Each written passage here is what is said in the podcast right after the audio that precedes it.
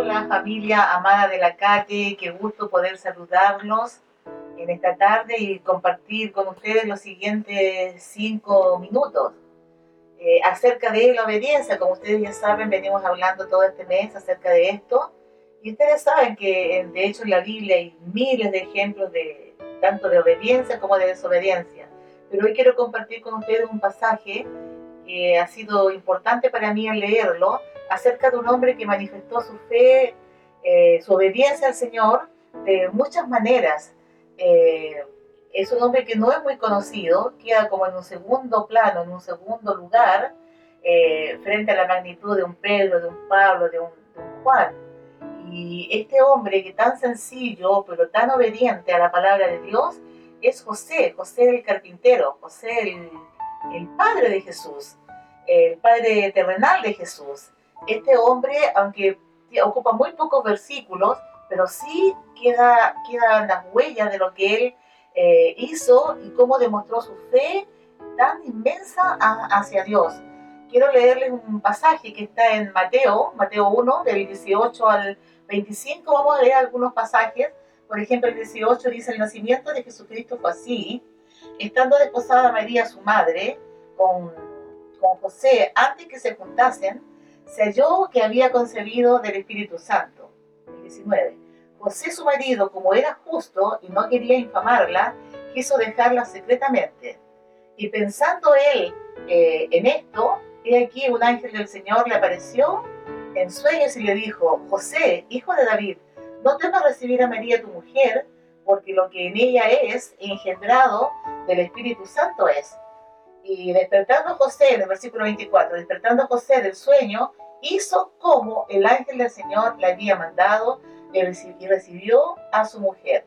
Aquí nosotros encontramos varias cualidades de este hombre y que vale la pena mencionar. Por ejemplo, en el 19 dice que él era un hombre eh, justo.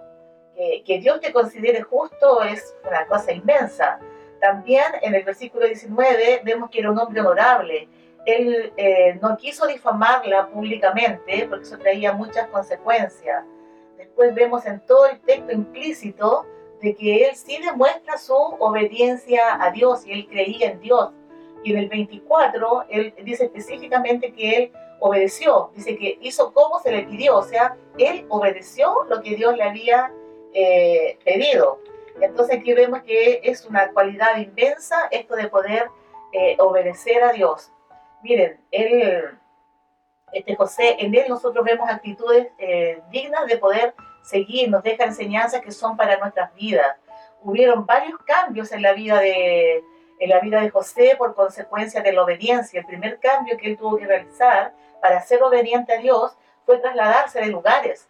Él vivía en Nazaret cómodamente, trabajando su casa, su empresa, pero tuvo que trasladarse a Belén, como todos sabemos, por causa del empadronamiento de su familia. Luego también, por lo que todos sabemos, tuvo que huir a Egipto y después de eso, un tiempo, Dios le volvió a mandar que volviera a Galilea, a su tierra natal, para que el Señor Jesús pudiera cumplir con los propósitos que habían para su vida y desarrollara su ministerio. Entonces vemos que él es un, hombre obediente y acepta todos los desafíos que Dios le presenta sin cuestionar nada. Eh, un segundo cambio en la vida de José es un cambio de responsabilidades. Vemos que él es un hombre muy responsable porque cuando él eh, se casó con María, se desposó con María, él asumió un rol de esposo y también de padre. Él vino a ser el responsable en la crianza de, en la crianza de Jesús. Él tuvo que seguir adelante con todo esto y aunque para nosotros pareciera que José era un hombre común y corriente, pero sin embargo fue un hombre increíble, extraordinariamente increíble para que Dios lo escogiera, para que fuera eh, el responsable de la vida de su Hijo Jesucristo, de su primogénito.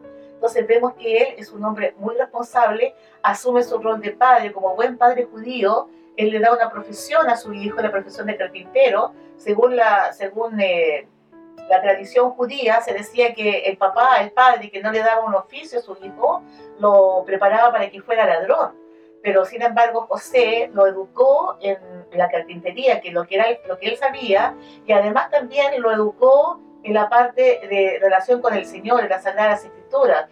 Y después de todo eso también le llevó a la sinagoga para que siguiera estudiando. Fue un hombre muy responsable como padre, aceptó las responsabilidades que, que él involucraba, el desafío que Dios le había presentado. Y por último, el cambio de mentalidad, que es importante. José no habría podido hacer todo lo que, hubiese, lo que hizo si no hubiese habido un cambio de mentalidad en él. Dios hizo un clic en su vida y él aceptó ese desafío. Sin renovación de mente no hay obediencia, no hay cambio. Si nosotros queremos ser obedientes como José, debemos permitir que la palabra se cumpla en nosotros cuando nos manda a que renovemos nuestro entendimiento, renovemos nuestra mente para poder cumplir con los propósitos de Dios y ser obedientes y traer, conseguir los beneficios que su palabra nos trae por la obediencia. Bendiciones, hermanos.